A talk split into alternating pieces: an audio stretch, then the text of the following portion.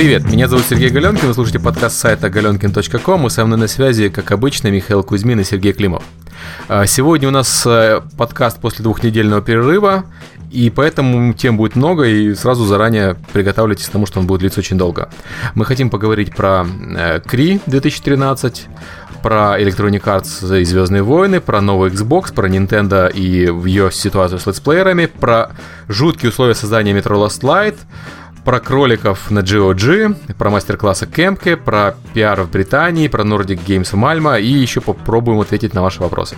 Мне очень нравится задор Сергея, он так все выпалил, что он нам даже не дал поздороваться. Спойлеры, спойлеры. Он две недели ждал, чтобы сказать все это. Он Кстати, терпел, терпел, терпел. Здравствуйте, мальчики и девочки. Привет! Э, спасибо всем, кто задал вопросы, часть из них повторяющиеся, мы на нее ответим. Видимо, это самые интересные темы. Ну что, давай, может быть, начнем с м, Кри, учитывая, что ты, Серега, был единственный из нас на этом замечательном мероприятии. Ну, во-первых, что мне больше всего запомнилось по Кри, я сразу это там расскажу, чтобы там на душе не держать. Все хвалили подкаст.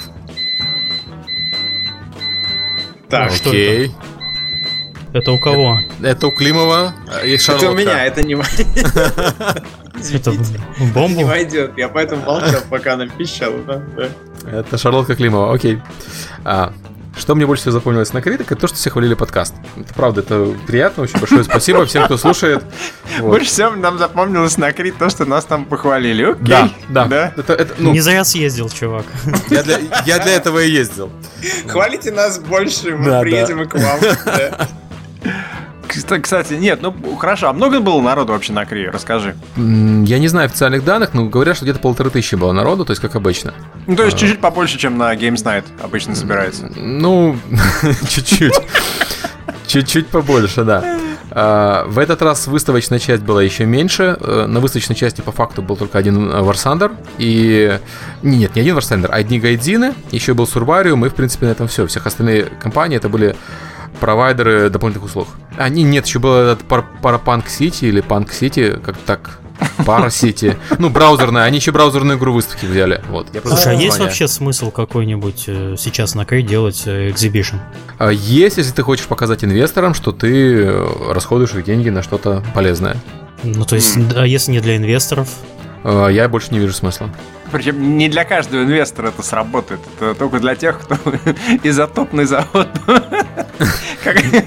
Какие-то эти постиндустриальные еще такие инвесторы должны быть. Не вошедшие в информационную эру.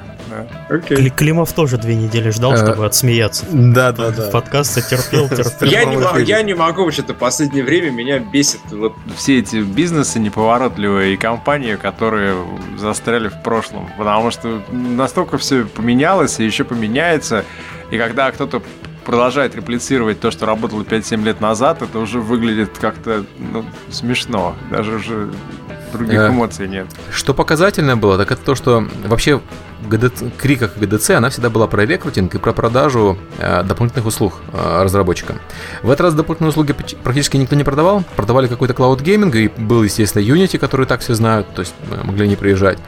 Э, ярмарка вакансий состояла из трех стендов, один из которых была рекрутинговая компания – и Mail.ru с Wargaming никого не хантили. Это был, по-моему, самый большой шок для молодежи, которая привыкла, что в прошлом году за них дрались одновременно Wargaming и Mail.ru. Они приезжают в этом году, ну вот сейчас я пойду выбирать, конечно, куда мне пойти, кого счастливить своим визитом. А оп, ни Mail.ru, ни Wargaming они не нужны, там уже народу комплектовали и наоборот будут немножко чистить. Вот, выглядит комично.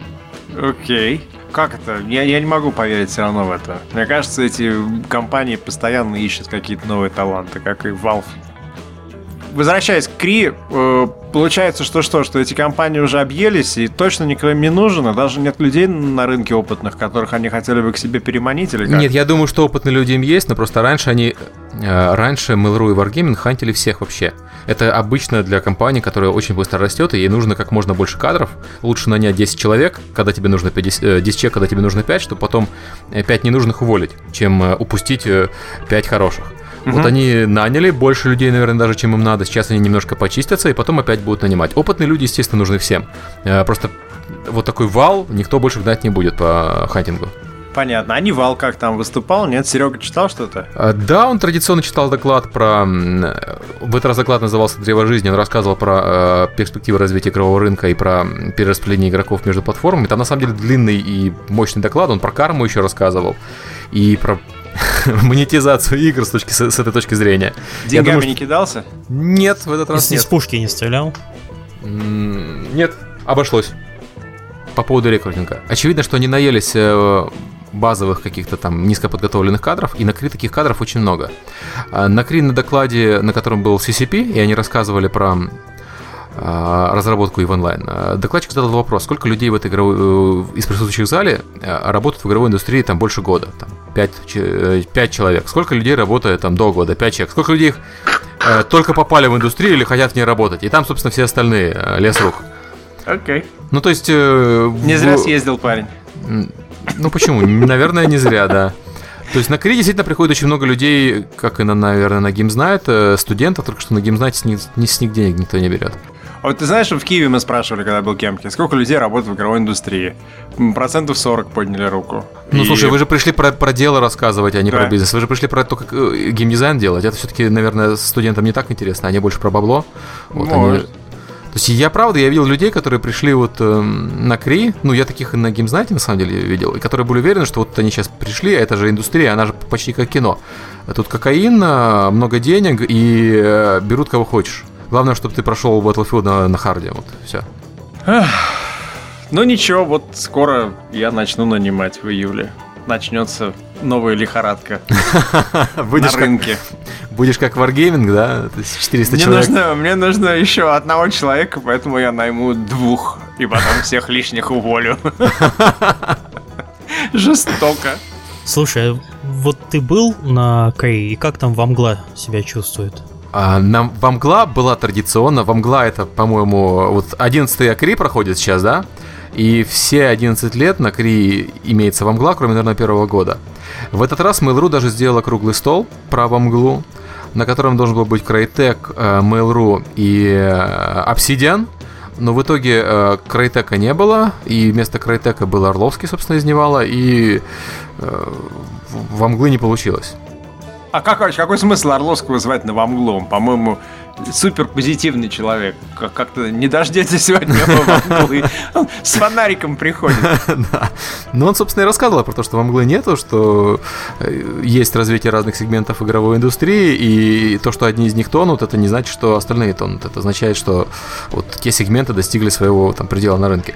Я так понимаю, там у Mail.ru есть определенное беспокойство, они же делают Skyforge, и они сейчас на таком этапе, когда бросить Skyforge нельзя, а куда его разрабатывать, ну куда они его разрабатывали? Вот того места, куда они его разрабатывали, там уже тесно, и рынок начинает э, замедляться. А на каком у них этапе проект сейчас? А, слушай, вот тут инсайдерская информация, я не могу прям говорить на каком. Я знаю, что они его переделали. Сейчас это сессионная игра, а не, а, а не классическая ММО.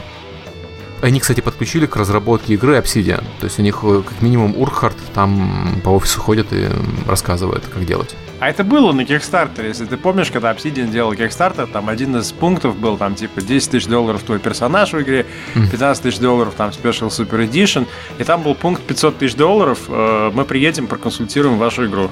Серьезно? Да. Вот ну, оно, вот оно. Гришин увидел этот пункт и сыграл. Тоже, да. Они же любят так играть, на самом деле. И в свое время Wargaming прокикстартнул так Криса Тейлора, помнишь? Не на тот пункт нажали. Вот эти Ну, я думаю, что Obsidian все-таки не, не влился в дружную семью компании Mail.ru, а все-таки остался независимый, но сотрудничает. Мне еще говорили, что они еще один проект делают, но вот э, про тот проект, наверное, лучше не рассказывать. Так, да, они помогают по Skyforge. Кстати, насчет названий, ну, Skyforge еще ничего, хотя у меня пока ничего не формируется в голове, но, в принципе, ну, нормально, наверное. А да, хотел сказать по поводу проекта War Thunder. Thunder. Mm-hmm. Thunder. А, вообще, мне кажется, это хорошо для западного, наверное, англоязычного рынка, но для русскоязычного или немецкоязычного называть Thunder это э, трудновато, потому что не произносится вот это вот «д» ни, ни поляками, ни русскими, ни, ни немцами. А на этой неделе сейчас вот анонсируется вот наступающий э, краудфандинговый проект, который заточен под привлечение инвесторов, то есть ты можешь поддержать их деньгами и получить, там, не знаю, процент от прибыли, там, 2% от прибыли. Да, и да, я тоже, слышал. Вот тоже будет с названием The, и, и уже все на эту тему, кто смотрел на бета-версии, все уже высказали, что очень трудно не англоязычному человеку сказать что-то про эту игру, потому что про платформу из-за этого названия. И называйте свои игры, товарищи, с, использованиями The. Это жесть. Ну, кстати, Вам надо было тоже есть... переименоваться The Night of the Rabbit. Да, да.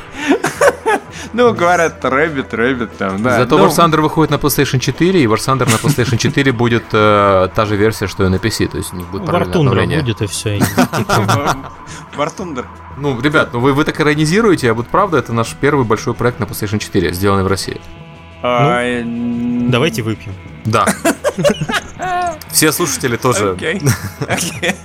Я пытался вспомнить, кто еще выходит. Надо Сейбер спросить, что они сейчас делают. А, я, я сказал большой, потому что, понятно, mm. Меньшиков делает для PlayStation 4, он, правда, не колется, но он делает это, я знаю. Вот, э... Он делает скринсейвер для PlayStation 4. Делает и колется. Да-да-да. Вот, и Сейбер, наверное, что-то делает. Но анонсированный пока только War Thunder. Ну вот, я думаю, что, да, Сейбер, когда свой проект анонсирует э, гигантский, то все тоже крякнут. Но так, динамика хорошая. Ну, два проекта для PlayStation 4. Foray для PlayStation 4 пока еще ничего не делает. Не-не, я имею в виду, что Foray сейчас прекрасно выступил с э, замечательной игрой и рейтингом, и народ весь в восторге от метро. Да, но, но Metacritic у них все-таки 82, а не 87, как они хотели. Ну, я считаю, что 82 это класс. Давайте, прежде чем к Foray переходить, давайте завершим тему Кэй. Тут у нас был такой вопрос, и, и он у меня тоже возник, потому что я посмотрел на огромный альбом э, Сергея Галенкина на Фликере э, с фотографиями Скрей, и там одни девушки. Вот такой Неправда, вопрос. там еще Еворский. Да, хорошо, Еворские и девушки. Э, такой вопрос у кота Шрёдингера из Твиттера. Где и по каким параметрам набирают девушек на SNDK? Ну, вообще, как правило, из модельных агентств есть варианты вот э, на стенде той самой парапанковской игры. Это девушка э, Мисс Геймер, э, по-моему, она заняла или первое, или второе место на конкурсе, она косплеерша. А у остальных это девушки из модельных агентств по классике. Иногда их нанимают на выходе из метро э, в ДНХ, там, где рядом с Кри проходит.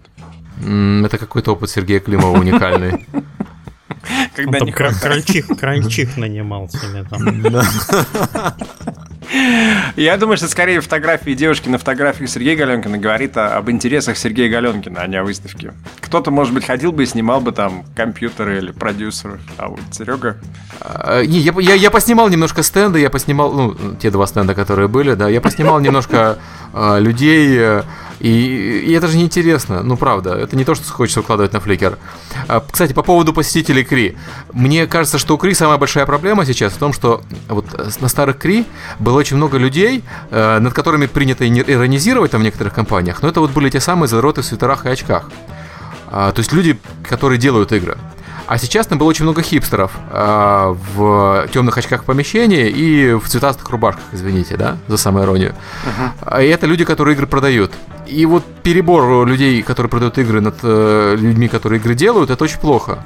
Надо просто проводить крик, когда холодно, тогда люди в свитерах придут. Сейчас такая, такая жара, что очень трудно ходить mm-hmm. в свитере с оленями. Вы представляете, вы приходите на КАИ, вас кусает хипстер, на следующий вы тоже уже приходите хипстером. Простите. Так, подождите, давайте опять все-таки завершая КАИ. Хорошо, доклады были хорошие, плохие, так быстренько. Хорошие, плохие, отличные, обычные. Будут ли они доступны, кстати? А доклады какие, кое-какие уже выкладывают. Тот самый круглый стол про смерть игровой индустрии уже выложили на игромании. И Галенкин а, положил этот сайт, насколько я знаю, по твиттеру. Да, он, он сломался, когда я твиттере делал ссылку, но он уже, он уже работает. Я сдам на него ссылку в комментариях. Остальные доклады еще не выложили, но игромания, по-моему, снимала все. Да, игромания снимала вроде бы все, поэтому я надеюсь, что ну, они выложат э, свои доклады. Кто-то тоже снимал. Я знаю, что Stop, Stop Game там был, снимал кое-что. Возможно, у них будет уже видео. И вообще традиционно на Кри э, доклады выкладывают в общий доступ просто не сразу. Я не знаю, насколько были интересные доклады. Я знаю, что э, Павел Епишин ходил от нас э, по геймдизайнерским докладам. Он сказал, что были интересные вещи. Вот он говорит, что Ubisoft про найм геймдизайнеров рассказывал, и было полезно. Что CCP рассказывала про управление комьюнити, это было тоже полезно. Угу. А вот еще, чем все это завершилось, это завершилось Key Awards. Я вот смотрел фотографии и сравнивал со своими фотографиями там годов 2007-2008, одни и те же лица. Машут руками, счастливые. Так это косплей был, а их всех попросили нарядиться под 2003 год. А, даже, даже в той же одежде. С теми же выражениями лиц, да. Ну вот Серега же зачитывал новости сейчас э, последних награждений. Помнишь, что там э, Сергей Орловский из Nival а наградил Буку за что-то там вклад в развитие рынка, лучший разработчик э, Nival, по-моему, да? Ну, это КРИ 2003 на самом деле, ну да, ты прав. Ресайкл новостей. Когда-то Галенкин сделал, помните, автогенератор обзоров АГ, вот, а можно сделать автогенератор награждения церемонии на КРИ. Вот, и генерить там те же три компании. А, но лучшую игру взял War Thunder а, 2013, а разработчика взяли Годзины, и издателя взял Mail.ru. А Метро 2033 э, взяло всего лишь э, игровой дизайн, игровую графику. М. Ну и то не факт, что надо было давать. И лучшие условия работы. Мне кажется, в такой компании как-то это, не знаю. Они, они просто совершенно особняком стоит 4A, то, что они делают, как они это делают и насколько они смело двигаются вперед, им вообще надо давать отдельный приз, совершенно другой и серьезный. Видели вы, что вы думаете по поводу выступления Рубина из THQ о нечеловеческих условиях и о, том, что Прохоров там людям жить не дает? Плавно так переползли от э, КРИ к метро Last Light и их нечеловеческим условиям. Для тех, кто вдруг не читает блога, не следит за новостями и пропустил это дело, Джейсон Рубин, который был директором THQ 8 месяцев, написал в интервью, вернее, не написал, а сказал в интервью Games Industry Biz про то, что метро 2033 и метро Last Light сделалось на небольшом бюджете, но это окей, это правда, они делали действительно игру на очень, за очень маленькие деньги. И метро Last Light э, делалось в нечеловеческих условиях, то есть у них не было нормальных стульев, они компьютеры возили контрабандой из-за рубежа, потому что их нельзя купить в Украине, у них вырубался свет, у них вырубалось тепло, электричество, вот, а когда эта новость да, это, ну это естественно, в Украине же нет газа. Вот они ходили сами воровали газ э, с трубы, да. Вот. А когда эту тему вывесили на Неогафе, там пришла куча людей, которые жили в Киеве, иностранцев, они стали рассказывать про проституток, торгующих кокаином под офисом. И... Под офисом Форей, видимо. Да, очевидно, да. И революционеров на улицах. Вот. И я, я долго ждал медведей, но не дождался. Вот. Видимо, люди действительно жили в Киеве. Типа, да, а еще у них в туалете сидит, живет медведь. Он прикован, чтобы не украли унитаз или туалетную бумагу. Да-да, отсчитывает. Ну, Я, прочитал комментарий на Games Industry, где э, объяснили Рубину, что он был неправ, особенно люди, которые живут там в Польше и работают в Киеве.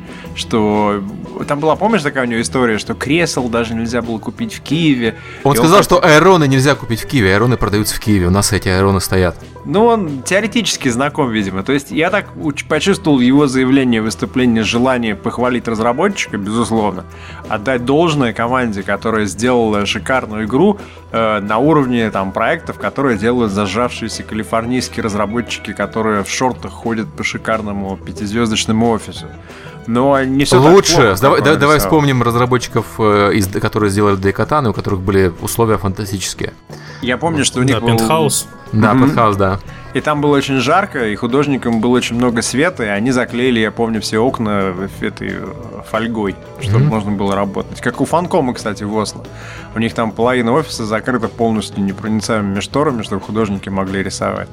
Да ну, не, нормальный офис у Форе. Мне кажется, главная атмосфера. Атмосфера там хорошая, все Постапокалиптическая, да. увлеченные, да. Ну, я правда, я был в офисе 4 Games, это вполне нормальный, типичный э, офис э, в разработке игр. Он от российских офисов и от украинских других офисов он не сильно отличается от обычной э, офис разработки.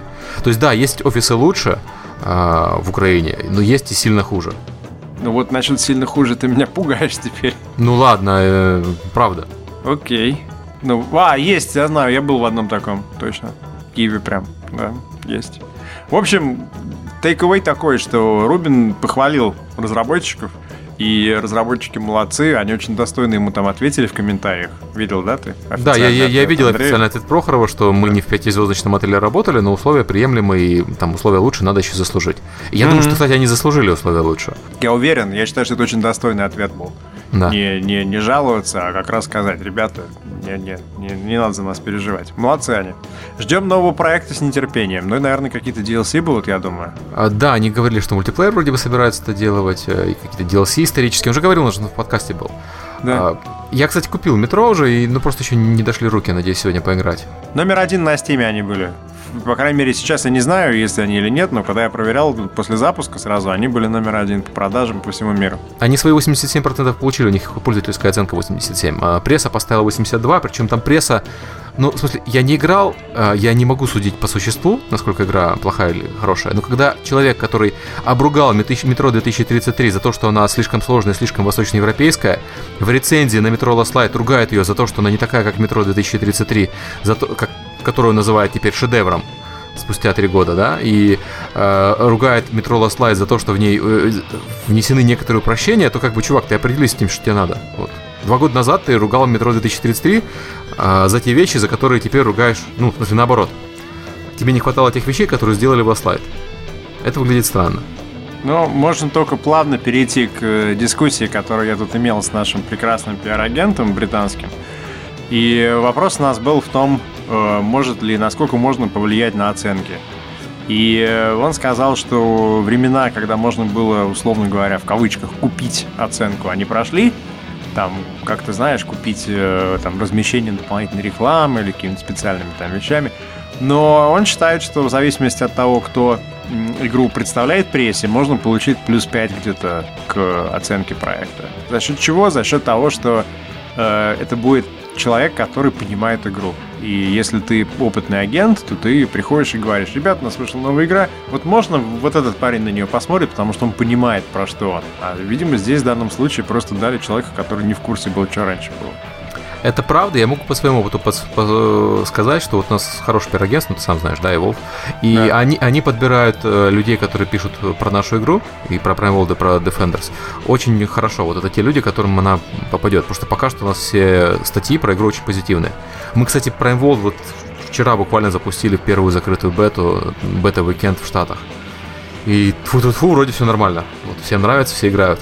Кстати, к вопросу об эффективности пиар-агентства мы получили за два месяца работы от своего британского пиар-агентства 20 превьюшек по кролику. И вот для тех, кто интересовался, стоит, не стоит, и вообще на что деньги уходят, ну вот, то есть, если бы вы могли покупать по меню, да, так прям в идеальном мире фри то 100 долларов превью, 100 долларов превью, ну вот вышло бы, да, где-нибудь так. То есть с точки зрения конкретных затрат это результат прекрасный. Потому сейчас еще и обзоры все эти выйдут. Я думаю, минимум 20 обзоров будет. Это только Британия. Да, у нас, у нас тоже хороший результат. И у нас даже, наверное, больше. У нас не только Британия, но все-таки еще и Штаты включаются. Э, у нас, кстати, смешные вещи вылезли такие, которые вот хорошо, что мы провели закрытую бету на, э, на американцах. Э, в игре есть механи... механика талантов. Ну, это такие как предметы, которые в твоего героя одеваются, как карты. И После этого ты с этими картами идешь в бой. Так вот, один, тебе даются три героя с тремя комплектами талантов сразу. Так вот, один чувак продал все таланты со своих героев, а потом его не пускает в бой. И новый талант он может заработать теперь только в замке, это долго, и, и он нам такое злое письмо написал, почему вы разрешаете мне вот так поступать э, в игре. Сейчас геймдизайнеры сидят, думают, что делать. Запретить американцам играть в игру. Нет, это же только один такой человек нашел, слава богу. А играла там Спросите, из какого он больше. штата.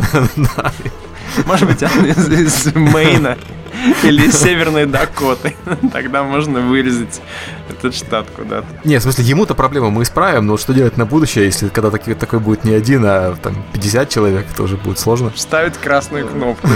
Кстати, вот такой вопрос параллельно родился. Вот вы часто на поводу у комьюнити делаете какие-то изменения? Часто. Ну хорошо, а целесообразность как вы оцениваете? По количеству обратившегося народа или вообще по каким-то внутренним критериям? А, по внутренним мы смотрим, э, как правило, вот люди говорят, вот тут у вас проблема. Мы эту mm-hmm. штуку начинаем отслеживать по статистике, смотрим там недельку-две, и если правда мы увидим, видим, что это проблема, что это не вкусовщина у людей, то мы начинаем это менять. Mm-hmm. Это, а, это чаще всего по персонажам, то есть люди говорят, вот этот персонаж у вас там слишком сильный, это слишком слабый, реже по талантам, гораздо реже. Вот, и иногда по фичам люди жалуются. У нас была а ситуация... по внешнему виду? Uh, и по внешнему виду тоже мы переделывали портреты персонажей, uh, скины переделывали. Это, Размер да, груди? Размер груди еще никто не жаловался. Ага, ну ладно. Вот. Хорошо. А на лица жаловались, мы переделывали лица персонажей, это правда. А насчет расы, там, цвет кожи, нет? А мы для Америки, очевидно, для открытой беты будем добавлять больше э, негров. И, и, и голубых. А, а голубых нет, у нас в игре в принципе их быть не может. В смысле, с голубой кожей не может быть? С голубой кожей может быть, и с э, голубой ориентацией не может быть. Mm. Из-за этого мы, мы выгребаем очень конкретно в Соединенных Штатах Америки. Все, вам Л- Л- ЛГБТ вас поставит э, в позу. Кстати, я хотел вам сказать по поводу вот компаний успешных игровых. Знаете, как вот мы любим говорить про историю успеха, про то, что там сделал студию, продал, выпустил игру, заработал миллионы. Выставили на продажу компанию, которая производит чипсы Tyrell. Знаете такие? Не. Ну, Нет. британские, хорошие. А, выставили компанию на продажу 100 миллионов фунтов она стоит. И продадут, говорят, очень быстро. А компания создана в 2002 году. Вот за 10 лет люди построили 100-миллионную компанию э, на чипсах. Э, так что ну, не надо так иногда все-таки нашим кичиться индустриальным деятелям, что только в нашей индустрии такие истории успеха, только надо заниматься IT, силиконовой долиной. Можно картошку жарить. Да, если бы ко мне подошли сейчас и сказали, «А, чувак, давай ты сделаешь стартап по чипсам, я бы вообще покрутил пальцем у виска и сказал, идите вы там куда-нибудь подальше. Не, ну там же много э, примеров По чипам, есть. по чипам. Я сказал, по чипам стартап сделай, знаешь. Кто-то плохо слышал сделал по чипсам, да. Но вышло в конце концов неплохо, да. Я в это время как раз ел чипсы, да, и думал, Давайте поговорим, может быть, немножко про комьюнити менеджмент, раз мы про чипсы вспомнили, потому что, э, перескакивая от этих чипсов, э, все больше и больше влияния оказывают рейтинги на бизнес. Э, Слушайте, я вот пытаюсь всегда следить за мыслью Климова и как он успешно перескакивает с одной темы на другую. Связи нет, но ну, получается. Кому удается, тот со мной, да, удачно работает. Остальным следите трудно. за мыслью, следите чипсы, комьюнити менеджмент. Окей. А, так вот, и э, сайты вроде TripAdvisor, там, Booking.com, они в основном-то двигаются вперед за счет обзоров, за счет того, что посетители пишут, user-generated контент такой. И э, у них очень остро встает вопрос идентификации и того, чтобы вычищать маркетинговые агентства, которые туда приходят и хвалят своих клиентов и, соответственно, обкладывают э, своих противников. Я подозреваю, что ровно то же самое же происходит совершенно в App Store, и я вот еще удивился, что до сих пор не добрались, например, до метакритика, чтобы э, там люди из Electronic Arts ходили и опускали проекты Activision и поднимали бы свои рейтинги. Это же настолько банально прийти, а, зарегить такое, там. такое существует. Метакритик же такой регулярно устраивает чистки. Они же ну. И была же история, когда, по-моему, а, из Double Fine народ набежал, похвалил свою игру. Из того самого Double Fine, который белый пушистый. Угу. Ну вот, вот там речь шла в том, что я читал, там речь шла об опасности, о том, что все больше и больше денег уходит на э, консалтинговые конторы, которые занимаются проверкой твоей репутации, исправлением твоей репутации и предотвращением атак конкурентов. Такой, знаешь, киберпанк Гибсона. То есть там выползло 200 китайцев, засали твой проект, ты быстро нанял там 200 индусов, они ответили им там аргументированно как-то. То есть идет настоящая community battles. Ты знаешь, что на Booking.com так просто нельзя сделать, потому что Booking.com э, считает рецензии только людей, которые реально останавливались в отеле и бронировали через Booking.com. Но есть другая сторона. Знаешь, как э, работают с комьюнити, э, с Booking.com? Вот недавно я был в гостинице «Космос» на КРИ, в той самой, да, которая славится своим не очень хорошим сервисом. Где в бассейне утонул полковник милиции, пьяным нырнув э, на свой день рождения. Это та самая гостиница. Ну, короче, гостиница, да, в которой проходит э, КРИ. Так вот, э, раньше я ее бронировал по другим каналам, да, через э, там, компанию, еще через что-то. А сейчас я забронировал через Booking.com. И на Booking.com у меня достаточно много отзывов оставлено.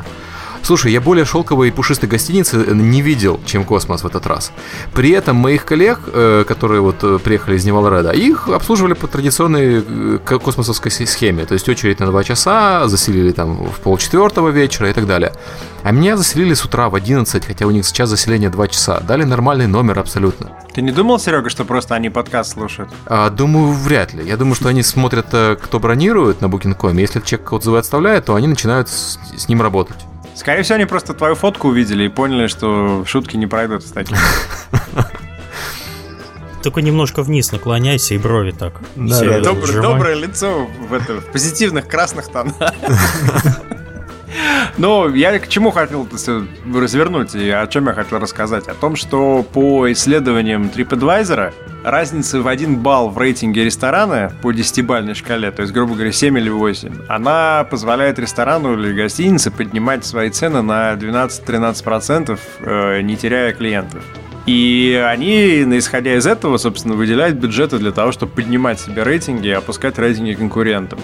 Вот легко, наверное, просчитать, сколько дает 1% рейтинга у игры на метакритике. И понятно, что мы там сейчас за это все бьемся. Вопрос в том, когда Э, народ станет мерить не, не, не, не прессу на метакритике, а именно юзер рейтинг на метакритике. Я вот еще ни разу ни от кого не слышал, так прям, знаешь, официально, чтобы сказали.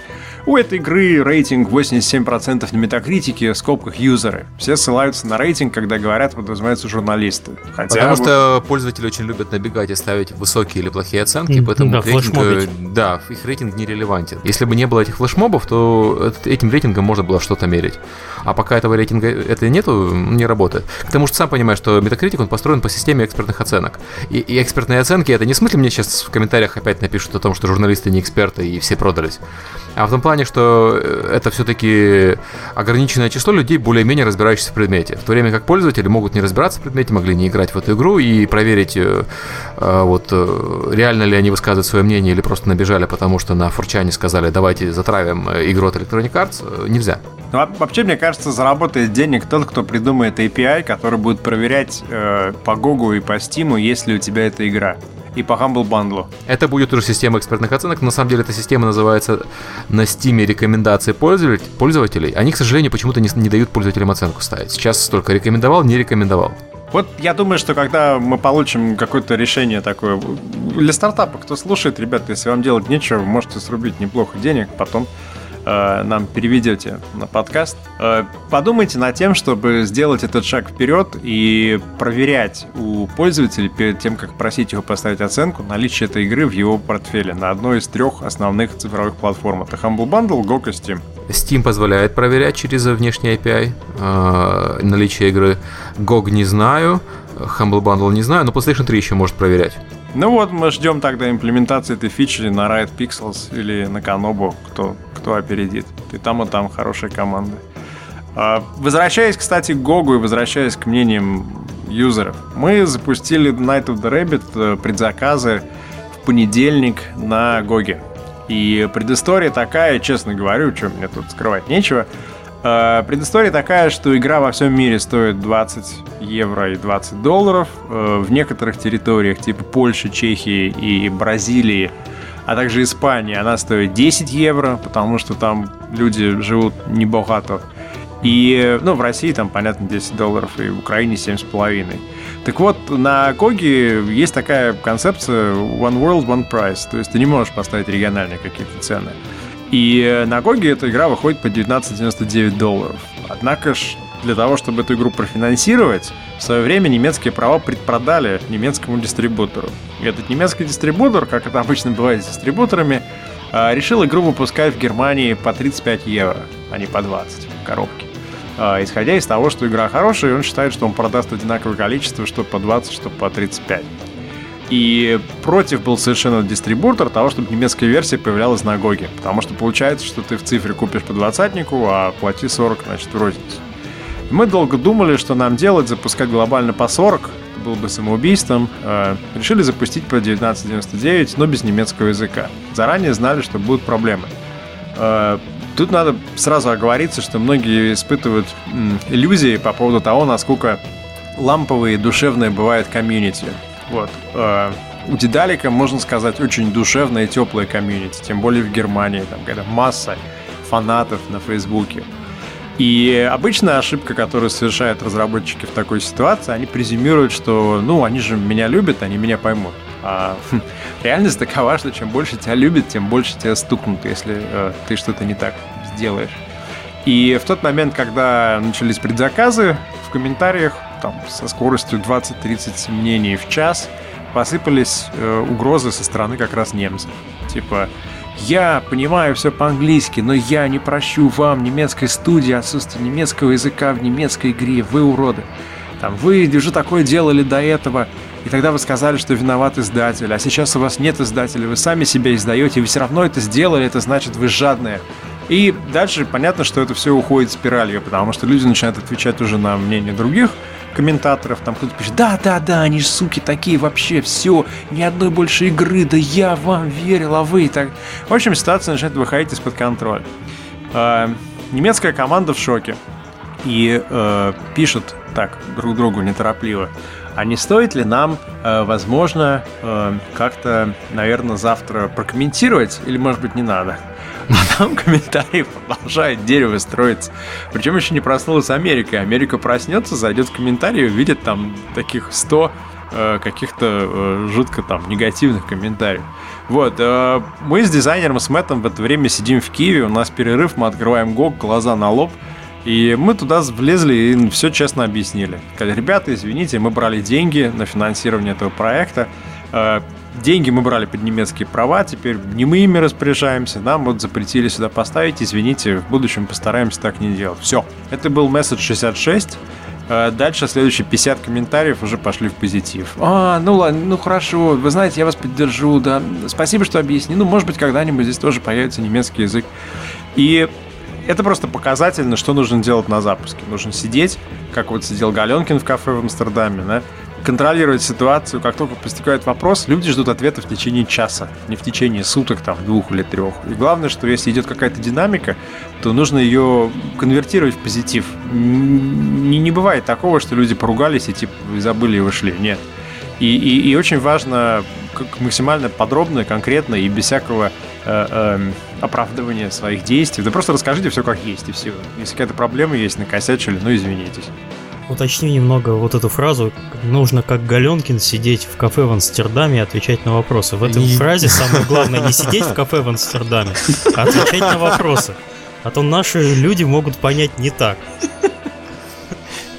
Нужно быть, нужно быть в момент запуска на форумах. И, и вот у меня там э, была некая дискуссия с э, моими немецкими коллегами, которые немножко другую точку зрения имели, но мы это было исправили быстро разницу в точках зрения. То, что нельзя больше в игровой компании считать, что комьюнити это где-то там, и пусть с ним работают индусы. Это, это вообще просто в сердце проекта любого. И если ваш бизнес будет успешным, э, то он у вас будет начинаться от, от игроков, от комьюнити. И я считаю, что сейчас вот в текущем там, состоянии рынка э, ты запускаешь игру как директор студии, там, как продюсер, то ты обязан быть на форуме, ты обязан сидеть и отвечать напрямую на все эти вопросы. Не какой-то там специально назначенный человек или там мартышка где-то там нанятый в аутсорсинге, нет, а прям вся команда должна быть доступна. Это уже просто must-have. Могу только это подтвердить. Я, кстати, по поводу комьюнити хотел э, вот одну вещь сказать по поводу немцев. Э, это не совсем к комьюнити относится, но помнишь, ты когда-то рассказывал, что вот э, Россия стала вторым регионом в Европе после Германии для да. Steam. Да. Так вот, э, я смотрел, у нас наконец-то проснулись продажи региональные. Ну, то есть не проснулись продажи, а проснулась система учета продаж на Steam. Я что могу сказать? Россия сейчас третья э, после Штатов и Германии. Но если к России приплюсовать Украину, мы уже вторые обходим Германию. Если прибавить там всех остальных, то мы обходим Германию очень сильно. Это в штуках, это не в деньгах, но понятное дело. Угу. Ну, я к тому, что Россия в плане покупки PC-игр пусть и не по европейской цене, а по специально российской, это очень мощная сила сейчас. Ну, здесь я только тебе могу сказать, что, скорее всего, это означает, что вы по Германии не дорабатываете, потому что... Да, у нас нет немецкой версии, мы будем делать немецкую версию, это правда. Я тебя познакомлю заодно, потом еще хочешь с фрилансером э, немецким. Он не такой дорогой, как агентство, но он хороший очень, он может вам помочь. А, Миша, а ты что хотел сказать? Да, я хотел опыту? прокорректировать по онлайновым проектам, то, чем мы занимаемся. Вот Сергей сказал, что эта проблема была конкретного рынка и о том, что там важно запускать при наличии всей команды, так сказать, на стреме. Это не обязательно делать, я хотел бы добавить, что не обязательно делать для нового проекта. Это также очень важно для выпуска обновлений. Вот в нашей игре там обновление выходит там раз в несколько месяцев. И вот э, уже последнее время мы, например, костьми ложимся, и даже если проект э, готов и обновление, ни в коем случае его не выпускать э, перед выходными это самое страшное время, когда вы можете что-то выпустить. Обычно как народ работает? Э, с понедельника по пятницу фигачат, а что-то получилось, в пятницу и выкладывают. Так вот, лучше такого не делать, потому что что-то может пойти не так, плюс надо, естественно, сопровождать это дело комментариями для вашего существующего комьюнити, и через... Э, вы можете просто в понедельник вернуться и увидеть, что у вас совершил суицид, половина комьюнити. Просто самоудалились из игры, нарушили правила там общения, и там что-то творится, что-то очень-очень жутко страшно. Поэтому все верно в этом отношении. Просто абсолютно надо понимать, что никакой объем пиара, маркетинга, там же маркетинга, он не спасет и не заменит работы с комьюнити, потому что представьте, что вы э, опубликовали статью, как вот было у нас сейчас по The Night of the Rabbit, и первые пошли комментарии, например, от людей, которых не вставила, и которые критикуют или издеваются над игрой. И дальше каждый, кто заходит, он читает статью и заканчивает чтением этих дурацких комментариев. И если вы не развернете эту тенденцию, если вы мне ответите, как-то не, не, не среагируете, то вот вы вложили силы в, в, в пиар, вы получили статью, а затем пришло комьюнити, и вам на это дело, так сказать, пописало. И, и я не представляю себе издательской стратегии или вообще, в принципе, издательской команды, которая бы не строилась бы вокруг комьюнити-менеджеров. Из хороших новостей это означает, что потенциально очень много незаполненных рабочих мест, в том числе и в русскоязычном сегменте индустрии. И это означает, что, может быть, еще там 50-100 человек в течение года-двух найдут работу. Это очень хорошая точка входа. И если вы сможете войти через комьюнити менеджмент, вы дальше вам дорога открыта в любое вообще э, направление в индустрии. Вот у нас сейчас э, ни один чих по проекту не выходит наружу, если нету за этим днем как минимум двух дней э, рабочих. То есть мы, на, мы на самом деле рискуем выпускать э, патчи перед выходными. Да, но я тебе мы могу на, сказать, но мы, но мы на выходных человека. работаем. Нет, мы на выходных работаем просто из-за этого. Ну, так не надо вообще. Ну, ты же сам понимаешь, что это неправильно работать по выходным. Но тут есть еще другая сторона. У вас апдейты выходят раз в месяц, поэтому там с большей вероятностью они что-то ломают. У нас апдейты выходят раз в две недели. Они выходят, как правило, в четверг. Ну, то есть э, реже во вторник, чаще всего в четверг. Мы за пятницу, за четверг, за пятницу успеваем обнаружить ошибки, если что, их исправить. Но, как правило, выход апдейта приводит к тому, что люди, ну, если, особенно если контентный апдейт, люди начинают сильнее заходить в игру. А на выходных они еще сильнее заходят в игру. И выпуск их перед выходными позволяет просто людям быстрее попробовать э, все новенькое, что мы успели сделать. Я знаю, что Steam любит по четвергам, по пятницам выпускать. Вот из э, примера упущенной работы с комьюнити можно и Адор вспомнить. Ребята выпустили в пятницу, ушли на выходные, там отсыпаться. И какой-то козел, мы уже это обсуждали, просто пришел и написал негативный обзор, э, поставил им там единицу из пяти звезд везде. Вот куда он добрался, везде он и написал. Я не знаю, чего там ударило э, этого замечательного человека, но он конкретно продажи им подпортил. А сейчас, кстати, у Эодора Metacritic 70 из 11 обзоров и они получили такие хорошие оценки, как, например, 80 от игры онлайн, это крупнейший польский сайт. Угу. Они получили 80 на GamerNo, это норвежский крупный сайт. Они получили 77 на Riot Pixel, 80 в Еврогеймере шведском, да, 82 в мультиплеере итальянский сайт, тоже прекрасный. Но GameSpot их приложил и фиганул им 40, а Destructoid 65 и чехи даже поставили 70. И вот, наверное, это можно было бы развернуть, если был какой-то там, британский агент. Ну, кстати, я хочу сказать, что сам Steam не советует в пятницу выходить. Мы когда с ними общались, они советовали нам выходить во вторник или среду. Угу. Как раз, наверное, из тех соображений, чтобы можно... Успеть ну, до, да. пофиксить до выходных. Угу. Мы ну эту вот тему уже закрыли, я так понимаю, да? Да, да. да. Да. А давайте послушаем Сергея Галенкина про то, как он съездил в Париж и чем он там занимался. Окей, про Амстердам я уже рассказывал да, в прошлый раз. Был в Париже по приглашению компании Ubisoft и Георгия Добродеева лично, за что ему огромное спасибо. Смотрел игру Watch Dogs. А Watch Dogs — это открытый мир, типичный для Ubisoft в последнее время, то есть Far Cry 3, Assassin's Creed, но только в современном сеттинге, недалекое будущее, э, миром управляет э, единой компьютерной системы, и главный герой, взломавший эти системы наблюдения, использует их э, для борьбы с э, плохими людьми. Мне что понравилось в Watch Dogs, я в принципе в блоге более-менее подробно расписал. Э, мне понравилось, что хотя механика проверенная и известная, то есть это захват вышек опять-таки из Assassin's Creed и Far Cry, но при этом вот эта вот фишка с замедлением времени и возможностью взламывать систему удаленно, она делает э, погони и бои очень прикольными. Я, правда, не знаю, через сколько она надоест, если надоест, но пока что было довольно забавно. Слушайте, в Сереге проснулся игровой журналист, и он сейчас вообще с... не про то рассказал, про что я хотел услышать. Ты хотел...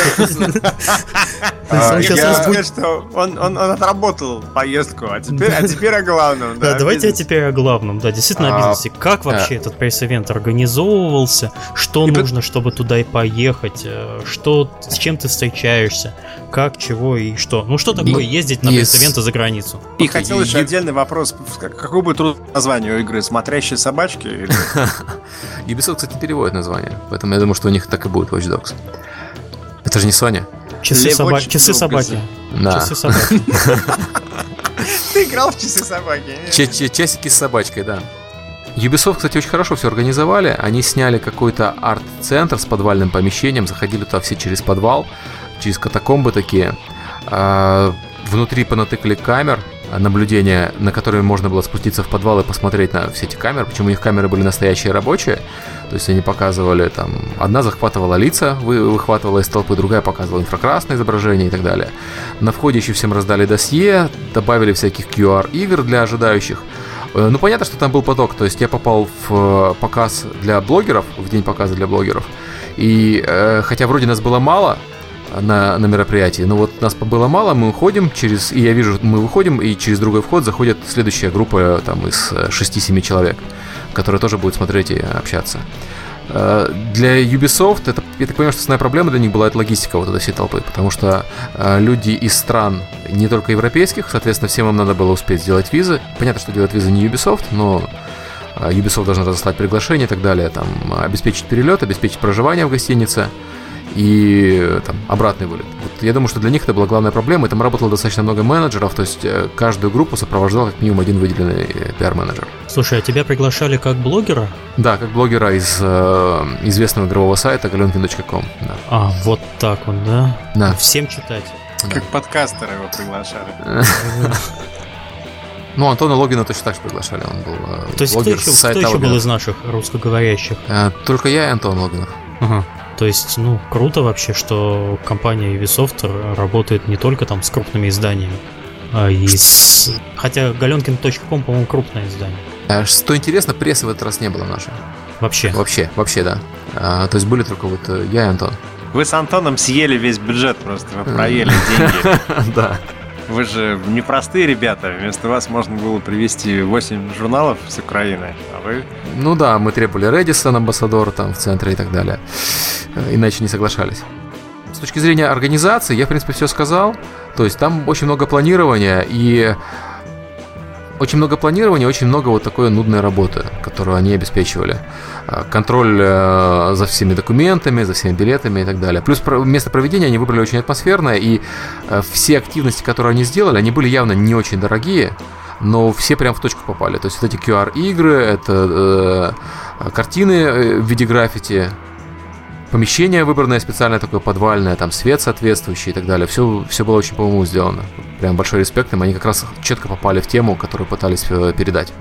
А что касается там поездки с точки зрения прессы, то там, по-моему, ничего сложного нет. То есть все, что тебе нужно, чтобы тебя пригласили, после этого ты делаешь визу, летишь, э, смотришь, возвращаешься назад, пишешь. Никаких особых тонкостей э, нет, по-моему.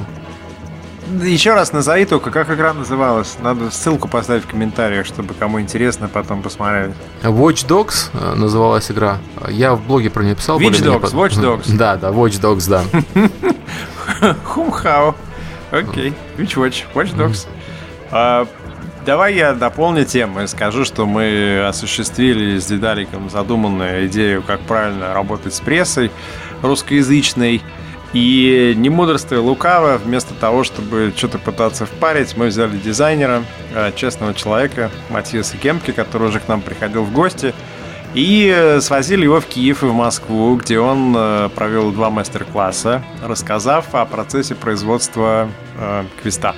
Он показал прям внутренние документы, как устроена команда, Э, как они следят за диалогами, как они рисовали сцены, какие были эскизы, что было с персонажем. В общем, про все рассказал. Как они с композитором работали. В Киеве было, наверное, где-нибудь 70-90 человек. В Москве, мне кажется, человек 40-50. Э, в Киеве партнером был List Labs. Еще раз, в Киеве было больше людей, чем в Москве. Screen School. Да, я хочу сказать, что в Киеве, в Киеве мы первый раз, во-первых, это проводили в конференц-зале Microsoft, угу. и мне очень понравилось помещение и вообще оборудование.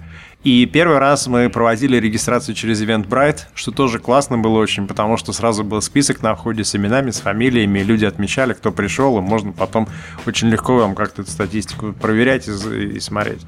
Мы задавали вопросы по ходу движения, что привело к тому, что в Киеве по одному сценарию прошел мастер-класс, в Москве по-другому. Разная была аудитория, разные были люди, разные вопросы интересовали их.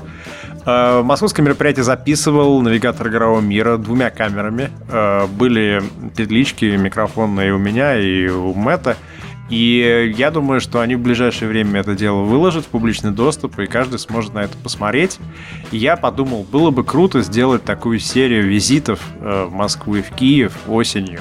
Взять человек 6-7 из индустрии, найти деньги, может быть, э, краудфандингом на билеты ребятам сюда. Там недорого получится, там, не знаю, полторы тысячи евро на одного спикера. И сделать так, чтобы люди приехали, рассказали о каком-то аспекте, и все это попало на видео, и потом какую-то копилочку.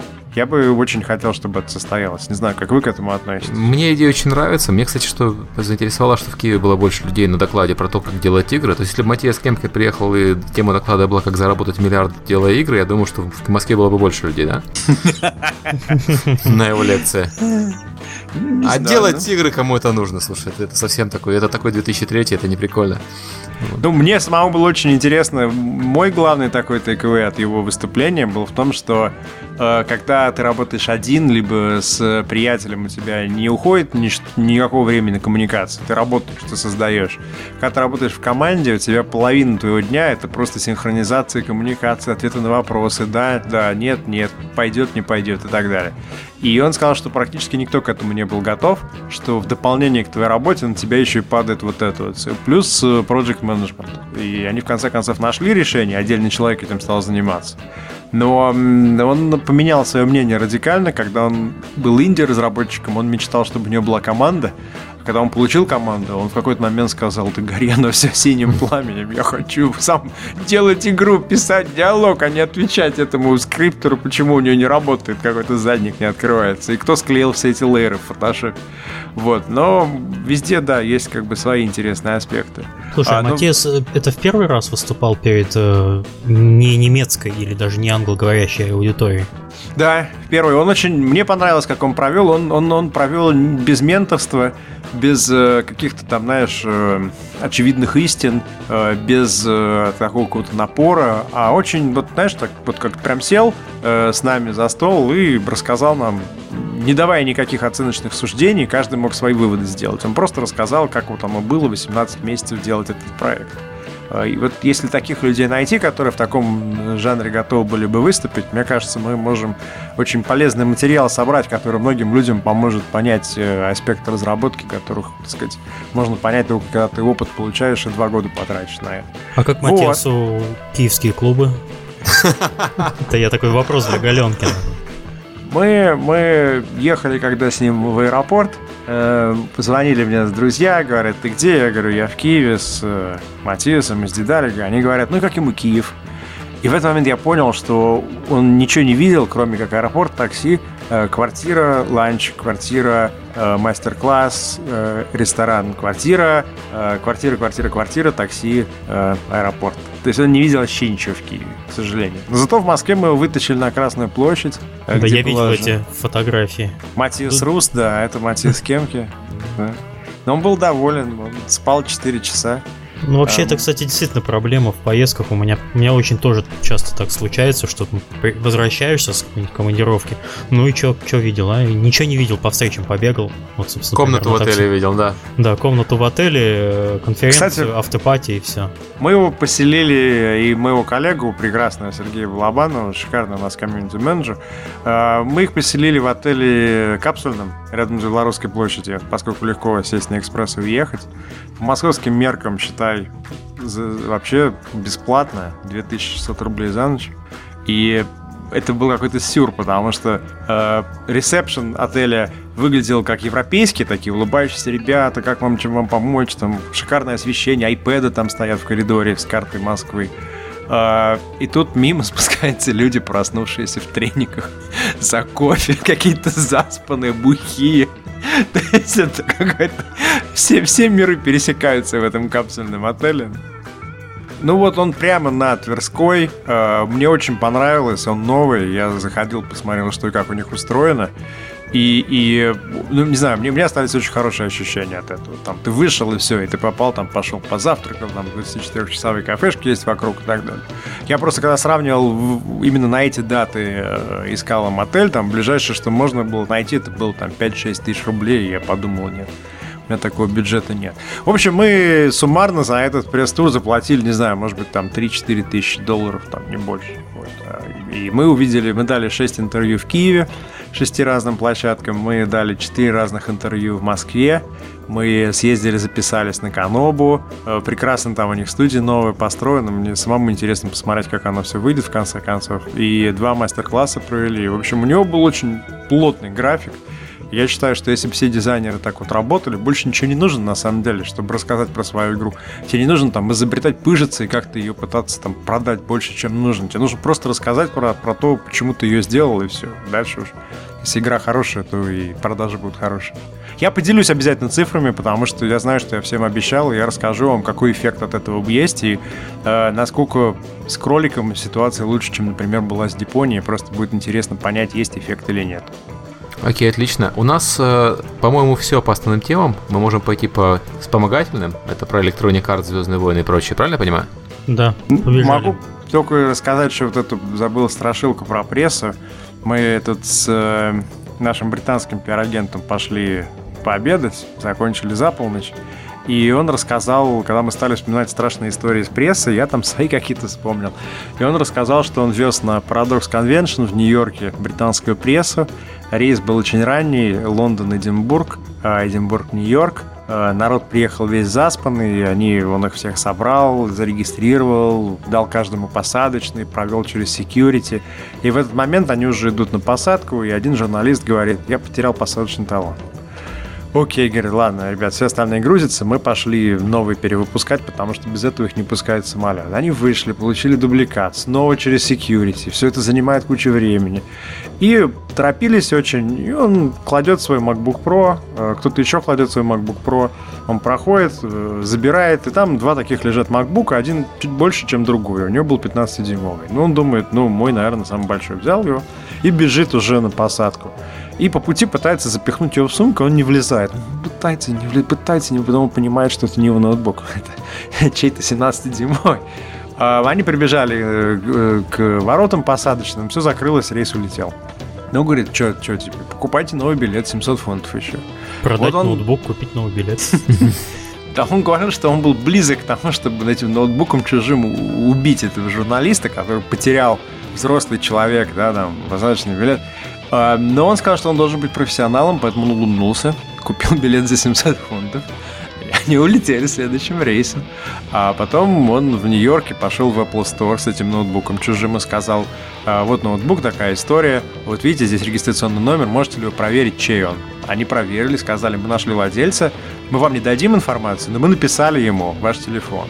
И идет по улице, у него звонок, Здрасте, здрасте. У вас мой ноутбук? Да, у вас мой, да. А вы где? Я в Нью-Йорке. Ммм, а я на Кипре. Ммм, окей. Что будем делать? В общем, они договорились встретиться в Лондоне и обменяться ноутбуками в метро. И вот он приезжает на станцию э, с ноутбуком в руках, и там стоят два полицейских. И женщина такая, нервно оглядывающаяся, тоже с ноутбуком в руках. Он к ней подходит и говорит ей, вы ищете меня? Она ему говорит, да, вы меня? Да, он протягивает ей ноутбук, она протягивает ему ноутбук. Полицейский на них смотрит. Я понял, нужно очень быстро, быстро, быстро оттуда уходить, потому что эта история иначе кончится вообще черти знает Но он сказал, что, конечно, shit happens, и поездка, любая пресс-поездка, это практически групповая поездка детского сада. Так уж устроено. И вообще в хорошей Нет. комедии, в конце концов, должно было выясниться, что это не та женщина, которая обменялся ноутбуком. Да, не, а в хорошей индийской комедии они должны были станцевать и пожениться. Да. Э, В Apple Store. Да, Это product placement такой, большое яблоко, да. Нет, ну вообще А. Apple все хорошо с, э, с такой с поддержкой, там и все по номеру тречится, это не то. Ну, у других компаний с этим прососы. Да, давайте к оставшимся темам. Да, кстати, про Apple Store, про Париж. В Париже отвратительный сервис э, во всех туристических местах, ну, потому что вас много, а они там одни, и Мгм. ты, ты завтра улетишь, и поэтому им на тебя пофиг. Есть у нас там в ресторане облили Кока-Колой, стаканы разбили, не извинились, ну, нормально такой. Ну, советский сервис просто в Париже в 21 веке. После этого, когда заходишь в Apple Store, и тебе начинают обращаться, как в Apple Store обращаются обычно, у тебя такой шок обливать, возникает да? культурный. Ну, в смысле, на фоне вот... э, я слышал, что люди говорят, что в Париже самый вежливый Apple Store. Это неправда, там просто обычный Apple Store, там все остальные э, хамят. Вот. Ну, это я еще раз Apple похвалить. И вставить про Париж все-таки нельзя, а то я ездил. Так вот, да, э, другим новостям. Electronic Arts. На отчетный, за отчетный период случилось две интересных вещи. Во-первых, они купили Звездные войны. В смысле, не, не сами Звездные войны, а получили эксклюзивные права по созданию игр на основе вселенной Звездных войн. И теперь эти игры будут делать студия DICE, э, будут делать студия, которая сделала Dead Space, и э, будет сделать, естественно, BioWare. И что-то мне это очень не, не очень радует. Ну, то есть, с одной стороны, я не против, у Electronic Arts получаются хорошие игры по Звездным войнам, вспомни тот же там. И тут я не могу ничего вспомнить, потому что действительно самих ничего не было. А. только издавали. Да, только издавали, ты, ты прав. А, Окей. Ну, меня больше смущает то, что Этот момент мы вырежем потом. Да, что они перенаправят три студии делать э, игры по Звездным войнам, и эти студии не будут заниматься своими основными проектами. То есть понятно, что там Battlefield они доделают, но у них же еще есть там Mass Effect, Mirror's Edge, Dead Space опять-таки, и вместо этого они будут делать там Star Space, э, Star Edge и там Star Effect какой-нибудь. Dead Wars. Да. Ну, я, я думаю, так, они, они сделают Star Wars Survivor. И это будет Dead Space, только со Звездными войнами. Ты будешь ходить не с резаком, а с э, световым мечом и рубить э, ситхов э, вместо некроморфов. Ситхов-мутантов, да. Это то, что ты говоришь, идет в противоречие полное с тем, что говорил Кемки, потому что Кемки говорил, что во время разработки проекта у тебя наступает даун, и в этом дауне ты достигаешь дна своей мотивации. Ты не можешь больше грести. Если идея, которую ты делаешь, недостаточно хороша, недостаточно тебя заводит, то ты бросишь и игру не закончишь. Вот про что ты говоришь, я понимаю, что люди собрались и сделали, например, Dead Space. И они делали, потому что они знали, как сделать, они хотели что-то такое новое привнести. И тут им приходят и говорят, по сути дела, вот тебе ремесло, иди шей сапоги. Ну и что они, я не знаю, что с ними, какая мотивация у них может быть. Ну, ты знаешь, на самом деле, вселенная Звездных войн, я не самый большой фанат, но я могу понять человека, которому говорят, вот э, ты вырос на Звездных войнах, а вот тебе шанс сделать игру по Звездным войнам. Многие люди ради этого откажутся и от Dead Space, и от Mirror's Edge, и от чего еще хочешь. Просто ради того, чтобы поиграться со своей любимой вселенной, на которой человек э, э, был воспитан. Кстати, слушай, пока мы про это говорим, есть такой феномен или феномен. Эм, Когда есть талантливые люди, студии, там киностудии, э, игровые студии, и э, люди хотят пойти работать за бесплатно, лишь бы им работать с чем-то вот прям таким гениальным и замечательным. И студия это понимает и начинает дело эксплуатировать. И она либо этих людей берет, и они работают за бесплатно, либо она позволяет себе как угодно об этих людей вытирать ноги, э, зная, что они все равно не уйдут, потому что, ну как же, это ж прям вот... Э, встретил я тут вчера, да, вчера, приятеля, который в Рокстаре работал. И он жаловался сильно. Его отправили в американский Rockstar на как бы стажировку. И он сказал, что к нему относились крайне плохо. Никто ему ничего не сказал и не помог. Они делали вид вообще, что он не из их компании. И он там, сидя в офисе, видел, как просто, начиная сверху вниз, э, идет такое вот нехорошее отношение. Типа, я гениальный, а вы все тут говно, и я могу делать, что хочу, потому что я вот парень гениальный. И он сказал, что очень нехорошие отношения, и очень много людей там было, которые работают, потому что это Rockstar. Это, это, это Rockstar, это, это Rockstar. И, и они действительно unhappy, они вот через это перешагивают все равно, потому что для окружающего это мира они крутые, они работают вот такой вот известной студии. И мы тогда вспомнили много других компаний, я видел похожие примеры и в Disney тоже, где люди в очень плохих условиях работают, но тем не менее это же у меня Микки Маус на визитке. Вот. Я не знаю, что с этим делать, честно говоря. И в киноиндустрии таких примеров полно, когда, извините, Харви Вайнштейн приезжает в гостиницу в Лондоне, ему э, дают пиар-менеджера местного, который должен ему помогать. И он там менеджеру звонит в 2 часа ночи и говорит, у меня закончился лед в номере, принеси мне еще льда. А пиар-менеджер дома спит в это время. Он говорит, а нельзя ли позвонить консьержу? Он ему говорит, короче, либо здесь лед, либо ты уволен. И он едет в отель, там, выпрашивает этот лед. Ну, то есть не относится к людям как к людям, да, относится к ним как к какому-то там, винтику или мусору, потому что я же вот гениальный там режиссер или продюсер. Я не знаю, что с этим делать, и, и я не знаю ваш опыт какой персональный такой. Ну, у меня такого опыта не было, слава богу. Ну, у меня то тоже. Да, поэтому не могу ничего сказать по Мы поводу. сами так Кстати, делаем обычно, да, да, приезжаем как- в командировку. Как правило, да. вот. Да. А, кстати, Rockstar э, будет показывать GTA 5 в Москве э, 23 мая. Пригласили На только, Галь- только Галенкина только пригласили. А, не, меня как раз не пригласили, ну неважно. Вот, э, там какая-то закрытая презентация, так понимаю, что они предъетришную презентацию решили привезти в Москву. Это вообще показатель на самом деле. Обычно на предъетришной презентации приходится летать куда-то далеко. А вот тут люди потратились, в Москву кого-то привезли. Ты имеешь в виду Пока- только для русской прессы, не будет Да, да. международной? Не, ну я так понимаю, что для международной они будут не в Москве показывать. Ну, они отменили просто, видимо, свое участие в E3, вот они бюджет распиливают по-другому. А, они отменили участие в E3, что ли? Да, не будет той, кто на E3. Окей. Ну просто есть такое понятие для слушателей, которые не знают, э, пред E3 презентация. Это вот, например, э, показывали то, что я сделал Watch Dogs, это по сути м, пред E3-шная презентация. Показывают Xbox э, сегодня-завтра новый. Э, Показывали на днях э, Гран Туризма 6. Это все презентации, которые прессе показывают заранее, чтобы они на E3, до, до E3 успели все написать, а на E3 снимается эмбарго, они все эти материалы вывешивают. Ну, такой массированный информационный удар идет. Так вот, э, GTA 5 как раз такая пред E3-шная презентация, но это первый на моей памяти случай, когда такая большая игра э, делает специально презентацию перед E3 в России, то есть насколько им российский рынок важен, э, если они на это идут. Я думаю, что они должны быть не дураками, и то же самое сделать и в Польше, например, и, и в, там, в Германии, и во Франции. Ну, очевидно, что они сделали это в Германии. Я не уверен насчет Франции. Ну, понятно, что они сделали это в Штатах, они сделали это в Британии, они это сделали в Германии. А насчет остальных стран я не уверен. Ты сам понимаешь, что у тебя не так уж много ресурсов, чтобы это организовать везде. У тебя просто не хватит людей отправить везде, поиграть, и не хватит там, тупо девкитов на все это дело. Если что, в подземке в лондонской реклама уже идет GTA новая. Не только в, в Лондоне, во Франции тоже висит уже. М. Заранее, за полгода практически. Ну вот был вопрос, один из вопросов к этому подкасту, когда надо начинать заниматься продвижением игры. Я могу сказать по моему опыту, по тем проектам, которым я работаю, 12 месяцев это некий минимум, который нужен для того, чтобы нормально отработать по, по части пиара и по части построения комьюнити. Я не верю, что меньше 12 месяцев можно хорошо сделать. 6 можно жить, 3, но это будет скорее уже там, какой-то траблшутинг. Но ты, ты работаешь Мы- с ритейловыми проектами. Ну, в смысле, ну, Не, не, не, ритейловые, не, не. сингловые проекты. Вот так вот скажем. Ну да, я имею в виду, что, например, от The Night of the Rabbit тот же самый мы начали более-менее в марте шевелиться. Я чувствую четко, что не хватило еще минимум трех месяцев. Мы сейчас только вошли в стадию, когда как-то кристаллизуется комьюнити вокруг этого проекта. Дайте нам еще три месяца, вообще все взлетит. А дайте еще шесть, вообще будет прекрасно.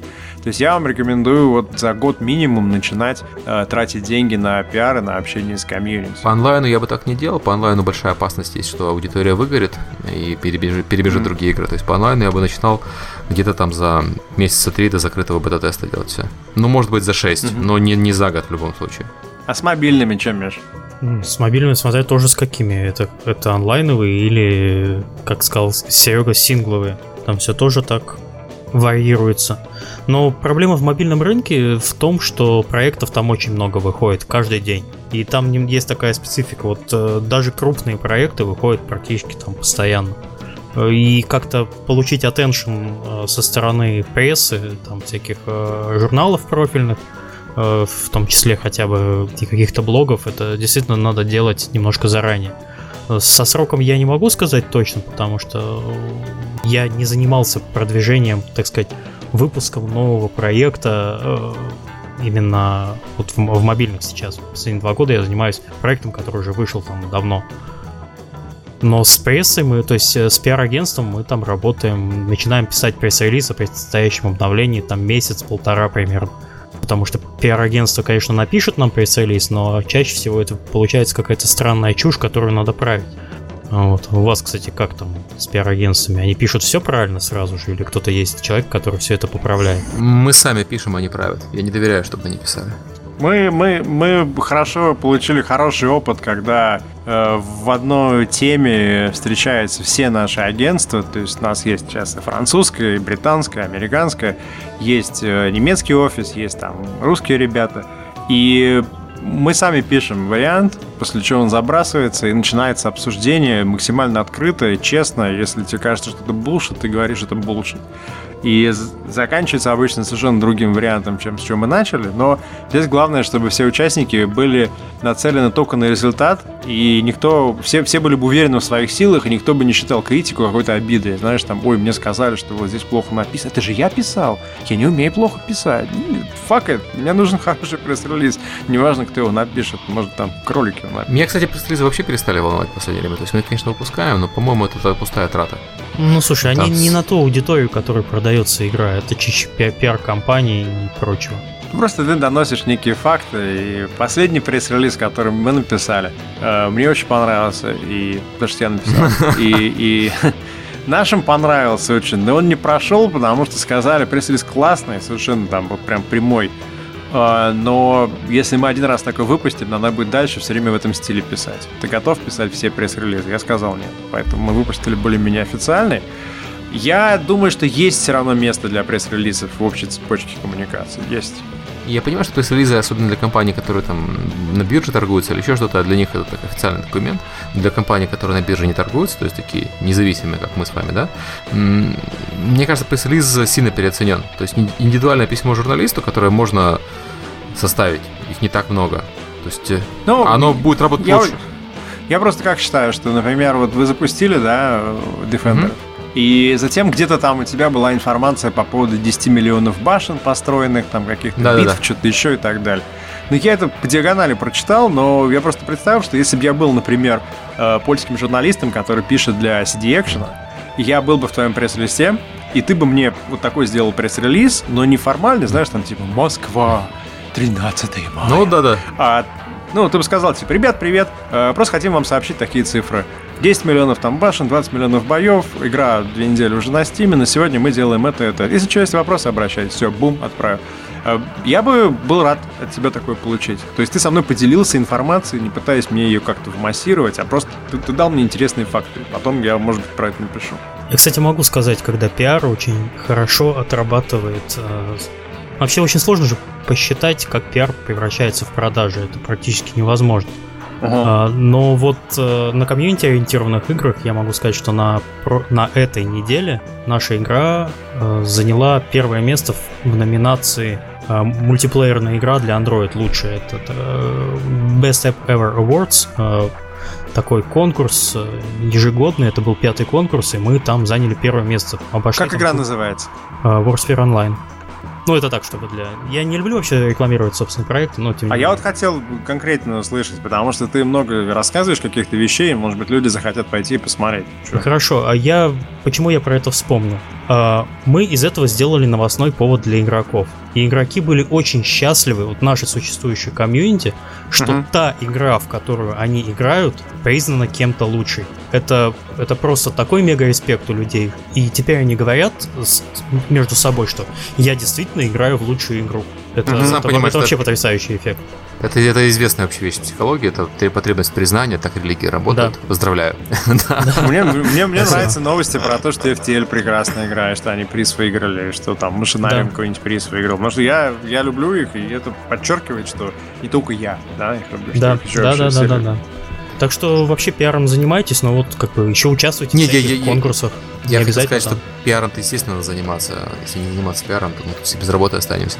Я имею в виду, что пресс-релизы, как инструменты для пиара, они достаточно переоценены. На них слишком много... Ну В смысле, да. я, я- я не имею в виду, что надо перестать пресс-релизы. Я имею в виду, что э, очень многие люди полагаются, что вот мы забабахали пресс-релиз, а про нас э, после этого автоматом напишут.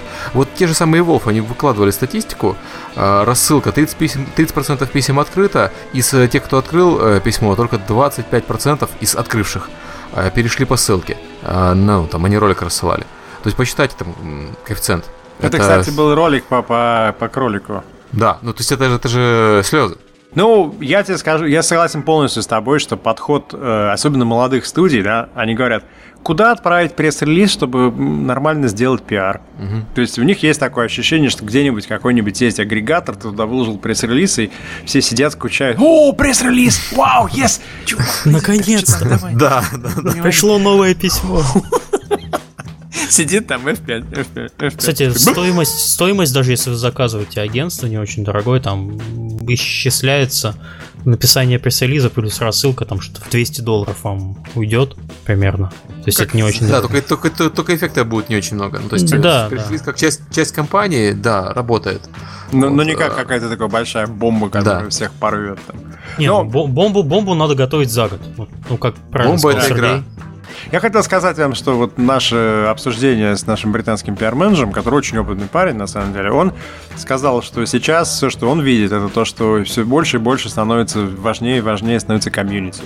И компании, которые построили комьюнити, они могут делать все, что хочешь. Посмотри на Paradox, которые строили свое комьюнити, когда еще даже не было такого термина, как комьюнити. И если у тебя есть 10 тысяч э, активных таких фанатов, то считай, все, жизнь удалась, ты после этого можешь любые барьеры брать. И он еще одну интересную вещь сказал. Он сказал, вот смотри, мы сейчас делаем э, The Night of the Rabbit. Игра всем нравится пока. Вот первые обзоры сейчас только должны выйти, но пока всем вроде игра нравится. И он говорит, если будет хорошая пресса, то это перельется в хорошие продажи и мемории, там, которые потом выходят, некий достаточно нишевый проект по э, Даркай вселенной. Почему? Потому что уже будут люди, которые сказали, о, у меня был хороший опыт с этой студией, смотри, а что у них такое новое вышло? Вот как ты замеришь этот эффект? А ведь на самом деле никто не будет об этом думать. И когда хорошо продастся следующий проект, все будут говорить, о, какую мы игру-то сделали. Никто не будет делать связи между тем, что на самом деле тут усилия вложены в предыдущий проект. А эти вещи растут год за годом, и очень сильно эффект получается там, через 12 месяцев после начала работы. Кстати, про Да. комьюнити я от себя хочу добавить. Вот мы запустили опять-таки английский Prime World, и нам очень сильно на запуске помогают русские игроки. То есть они приходят на форумы, они приходят э, на чуж... не только на наш форум, на чужие форумы, они объясняют людям, они помогают людям понять, что такое Prime World. Потому что у нас ну, игра реально замороченная, если... э, Обычно со словами «You stupid nigger». Совет Раша. да, You да. don't like my... You don't like my game. Да. Э, Вот правда, есть э, такое заблуждение, ну, э, не заблуждение, а распространенное мнение про то, что русские, э, русское комьюнити это набегают школьники и всех кроют матом. Вот, это неправда. э, То есть Не нас- школьники набегают и кроют Да. матом. У нас э, такие люди тоже есть, э, где можно мы их баним, но они в меньшинстве, они в подавляющем меньшинстве. В основном комьюнити ходит и помогает. Они гордятся тем, что вот смотрите, наша игра вышла на Запад, мы теперь там должны выглядеть красиво, как Россия на Западе. Это правда. И я думаю, что вот я, я, правда был худшего мнения о русском комьюнити до этого момента. Я считаю, что любой комьюнити локальное, будь то немецкое, например, вот на GOG е, там народ очень хорошо отреагировал из Германии на мое объяснение. Они потом сказали, что они даже пойдут и купят копию специально в коробке, чтобы нас поддержать и так далее. Э, Это нормальная совершенно реакция, когда у тебя есть хороший продукт, и ты заботишься об игроках, а потом игроки тебе отдают это обратно внимание. Я сейчас смотрю по метро, очень много русских и украинских игроков, которые поддерживают проект и всячески помогают игрокам. Но я помню, мы ехали с Матисом в такси, не могли найти отель в Москве. И водитель звонит на диспетчерскую себе, говорит, привет, мне нужен там, как, нужна подсказка, как доехать до такого-то адреса. И потом, он, там, видимо, ему говорят, там, не знаю, перезвони через 10 минут, он такой, да не могу, я у меня иностранец, давай быстро. Ну, мне было приятно, что человек э, делает такую разницу. Я думаю, то же самое с вашими игроками. Они по поводу российского проекта, там, украинского сделанного в Киеве, да, запущенного из Москвы, они, они относятся к нему с особым пиететом. Они говорят, ну, вот, вот по этой игре точно мы не можем как-то там позволить. А вот это очень классно, это очень, очень э, поддерживает. Ну, это в последнем крепком орешке была сцена с таксистом, который Да, да, да, денег не классная взял, сцена была. напом- напомнила. Спел песенку и не, не взял денег. Примерно так же, как меня в Сан-Франциско, человек-таксист, который знал, что я из Калининграда, довез куда надо, не взял денег. поблагодарил. Взял сумку только с ноутбуком. Кстати, в крепком, крепком орешке Москва изображена правдивее, чем в большинстве русских фильмов. Ребят, давайте еще, может быть, на такой теме остановимся. Будет Games Night в Питере. А, надо начинать уже на следующей неделе обсуждение Давай просто обозначим, что в ближайшие какие-то дни мы над этой темой, что мы не забыли про это, что угу. мы будем делать такой какой-то, искать такой вариант, который позволит всем вместе собраться. И это вот наш следующий такой какой-то большой ивент, чтобы, чтобы провести такую встречу. Ты, ты кучу идей предложил хороших в Киеве, как можно улучшить формат. Было бы очень здорово. И давайте уже закроемся со, со всякими скучными новостями. Да. да, Electronic Arts э, отменили онлайн пас. Это 10 долларов вот этих 10-долларовый DLC для покупателей был у игр. И в этой ситуации меня пугает вот то, что они его отменили. Потому что Electronic Arts компания, которая не славится своей заботой о, о том, чтобы заработать поменьше денег. То есть, если они это отменили, это означает, что онлайн-пас больше не нужен, и он им почему-то мешает. А Почему он им не нужен? Возможно, потому что на консолях нового поколения онлайн пас не имеет смысла. Вы как думаете? Угу. С ним. Угу. Я думаю, что они отменили, потому что они решают эту проблему уже другим способом. Вот, да, у меня тоже самое впечатление. И еще про плохие новости. Э, Nintendo отобрала у летсплееров, ну, в смысле, она не, э, видео с геймплеем, записанных из игр Nintendo. В смысле, она его не удалила с YouTube, но теперь в этих видео есть реклама, и доход с нее получает Nintendo, а не летсплееры. Как ты думаешь, это... чего они добьются вот этим? Тем, что ну, вообще на, по играм Nintendo не будет ви- видео на YouTube. Все. Ну, ну, я хочу что сказать. Летсплееры в большинстве случаев э, зарабатывают не на этом. И, и большинство летсплееров не зарабатывают вообще там ничего или зарабатывают какие-то копейки с ютубовских видео. Но это означает, ну, что не в случае... надо. На Западе нормально зарабатывают. Это у нас все так страшно. Я помню тот самый... Э, да, да, да. Э, про российских летсплееров, которые 100 mm-hmm. долларов зарабатывают за полгода. Ну и хорошо, но это же Запад. Но я имею в виду, что все равно это, ну, скажем так, они это делают не для того, чтобы заработать денег на летсплее, правильно? Все-таки для большинства людей это хобби. Но в случае, если у человека будет стоять выбор, делать ли летсплей Nintendo или другой игры, ну вот у него лежат две коробки свежевышедшей игры, и он думает, так, вот я сейчас сяду за нинтендовскую игру или я сяду за другую. Скорее всего, они могут сесть за другую игру при прочих равных условиях. Ну, потому что с нинтендовской он точно ни копейки не получит, еще реклама будет раздражать его клиентов. Ну, зрителей. А другую игру он поставит и сможет нормально использовать. Я к чему? Нам теперь после этого, в этой выходки Nintendo идут письма постоянно. А можно вашу игру стримить и ставить в нее рекламу, потому что сейчас вроде бы не во все игры можно, не все игры можно стримить и не во все игры можно ставить рекламу. И говорят, что Nintendo не сама это придумала, что это YouTube придумал, ходил по всем, только все отказались, а Nintendo не отказалась. Во как. Корпорация ну, добра. Да, и, и справедливости. Я так понимаю, что, возможно, это приведет к повышенной ценности летсплеев именно по Nintendo, потому что не все смогут делать, а те, кто смогут делать, у них будет эксклюзив на руках. Не знаю, здесь может быть такой поворот, что они просто развернут контроль над этим, но тем будет интереснее где-то вот в одном только месте увидеть настоящий летсплей по этой игре. И, скорее всего, возможно, так и надо. Просто, я не знаю, может быть, за этим есть какое-то будущее, если у тебя есть интересный проект. Ну, представь, у тебя есть, например, третий Ведьмак. Да. И, и он есть ты... у всех, кто купил его в день выхода третьего Ведьмака. Да, да, да. И ты, и ты не хочешь, чтобы тебя YouTube заполнили кучей левых каких-то кривых и дурацких роликов, а ты хочешь, чтобы был там три каких-то топовых хороших летсплея.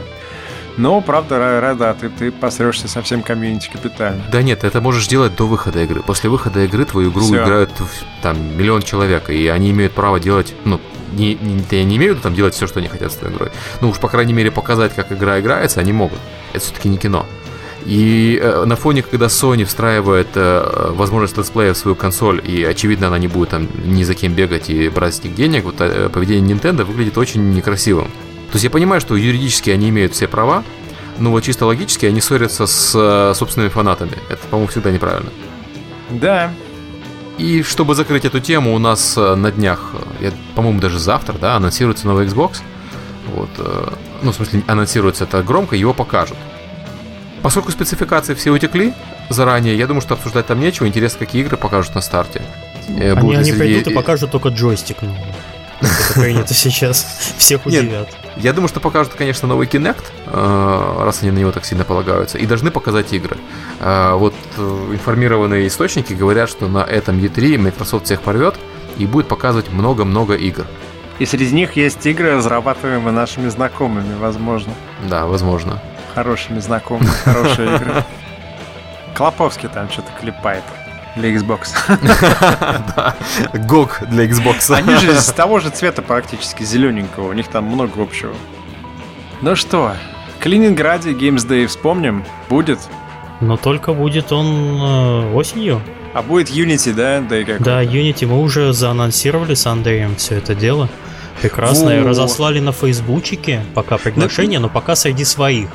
Мы еще будем это дело э, рекламировать э, среди студентов, э, университетов, потому что нам нужна аудитория. То есть для кого мы это делаем? Мы это делаем больше не для девелоперов, а больше на для радио тех, России, кто... на Эхо Москвы можно. Да-да-да, я сейчас пытаюсь найти мероприятие. Сейчас подождите. Ну ты поделись май. просто ссылкой в комментариях, чтобы те, кто из Калининграда, они знали, что есть некое событие в начале июля. Приходите, вас будут рады видеть. Может Уже быть, подписалось тоже из, будет. из калининградских э, фейсбучеров 48 э, человек. Нам, в принципе, не надо много людей. Мы хотим собрать что-то около чуть меньше сотни, но это, это максимальное количество людей, потому что зал вмещает всего 120 человек. Тогда ну, Галенкина не зови. Нет, если я позову Галенкина, он с собой половину Киева притащит, и нам придется... Ну, я же, я же иначе снимать. не езжу. Там а, автобус есть... приедет, фанбоев. Отлично. Кстати, про геймнайты у нас будет закрытый гейм-найт э, в Киеве. Ну, как, как был предыдущий э, закрытый гейм-найт директорский, в этот раз будет закрытый гейм-найт геймдизайнерский, где соберутся там киевские геймдизайнеры будут обсуждать геймдизайнерские вопросы. Секреты геймдизайна. Да, геймдизайнерские секреты. Про которые вам никто не скажет. При свечах. Мы на, него, мы на никого не зовем, на него никого не зовем. Смысле, кого мы зовем, те, те получат письма, это так похвастаться. Вот. Я так понимаю, что там просто будут откровенно обсуждаться такие вещи, например, а как завлекать игроков вот не, не, это, геймдиз... это, это геймдизайн, это не маркетинг. А это, ты это... Обмани. Нет, там будут, там будут такие вопросы, там типа, а рейд дропа какой делать там, или вот там, не знаю, как гринд, сделать... гринд на уровнях. Вот, как сделать вещи. вагину в игре, которая не вагина на самом деле. Да, да, кстати, кстати, про вагину смешно получилось. Западная пресса обнаружила ту самую волосатую вагину, про которую... Господи, я не могу про который рассказывал Прохоров, который на самом деле нету, этой игра «Света и тени». Уже написала про это э, материал и отсняла видео, и уже идет такой мини-скандал, в котором пришли люди, э, которые защищают право 4 Games изображать волосатые вагины в играх. Это, блин, это такой... Я, я, я не знаю даже, это постмодерн такой, что просто у меня слов нет. Ну вы посмотрите на их офис такой. Не можно. Окей. То есть западная пресса найдет волосатую вагину везде. Так, и, и, ну, это нет, на самом деле. Все же помнят. Вот. Ну, еще что интересного. Я на этой неделе улетаю в Мальмо, в Швецию, на Nordic Game. Если кто хочет последить, что там будет происходить, это конференция среди суровых, э, как сказать, северных, северных народов. Они приходят все в, в рогатых шлемах с топорами. Да, говорят, да. в этом году мы захватываем Америку. Вот. То есть следите за твиттером моим, может быть, там будут какие-то провокационные фотографии. Я хотел бы очень последить за твоим твиттером, и, возможно, если у тебя будет время, чтобы ты туда какие-то цитаты из выступлений набросал, фотографии, ну, просто рассказал бы, потому что это, конечно, один большой плюс Твиттера, то, что если кто-то идет на мероприятие и ведет тут такой репортаж прямой, то практически ты там побывал, ты видишь какие-то вещи, которые я очень хочу, чтобы ты вот нам такое окошко дал на. Ну, я постараюсь, ну, в зависимости от того, какой там будет э, интернет. Ну, это, это понятно. Какой интернет, но я локальную симку, конечно, куплю, чтобы совсем без связи не остаться. Ну, вот как-то постараемся так, держать вас в курсе. Кстати, для закрытия подкаста у меня есть замечательная цитата Скри, которая показывает вот глубину профессионализма некоторых товарищей, которые туда ходят. На Закрываем круг... подкаст? Да, на круглом столе про э, смерть игровой индустрии был вопрос из зала, совершенно замечательная женщина из региона спросила, вот говорит, вас в Москве, наверное, знают этот секрет, мы пока не понимаем. Мы делаем игру, но она не такая популярна, как Call of Duty, и в нее никто не хочет играть. Вот. Как нам заставить игроков разлюбить Call of Duty и получить нашу, э, полюбить нашу игру? Вот. И, Пусть к депутату раска- обращается. Расскажите секрет. И мне вот фраза «заставить полюбить нашу игру и разлюбить Call of Duty», она мне так в память запала. По-моему, это вот делайте эти вот вагины всякие. Слушай, а, нам... Тихо, нас же слушают, они же сделают.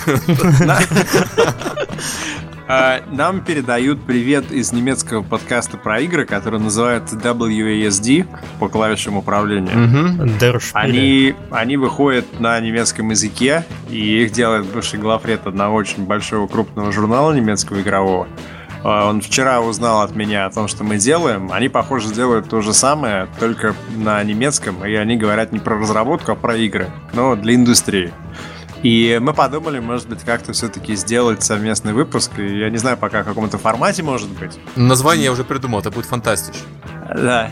Но я хотел бы просто, возможно, как-то позвать э, его к нам в гости и поговорить с ним о немецком рынке. Но я не знаю, правда, нам нужен для этого синхронист, иначе мы не, не, не осилим.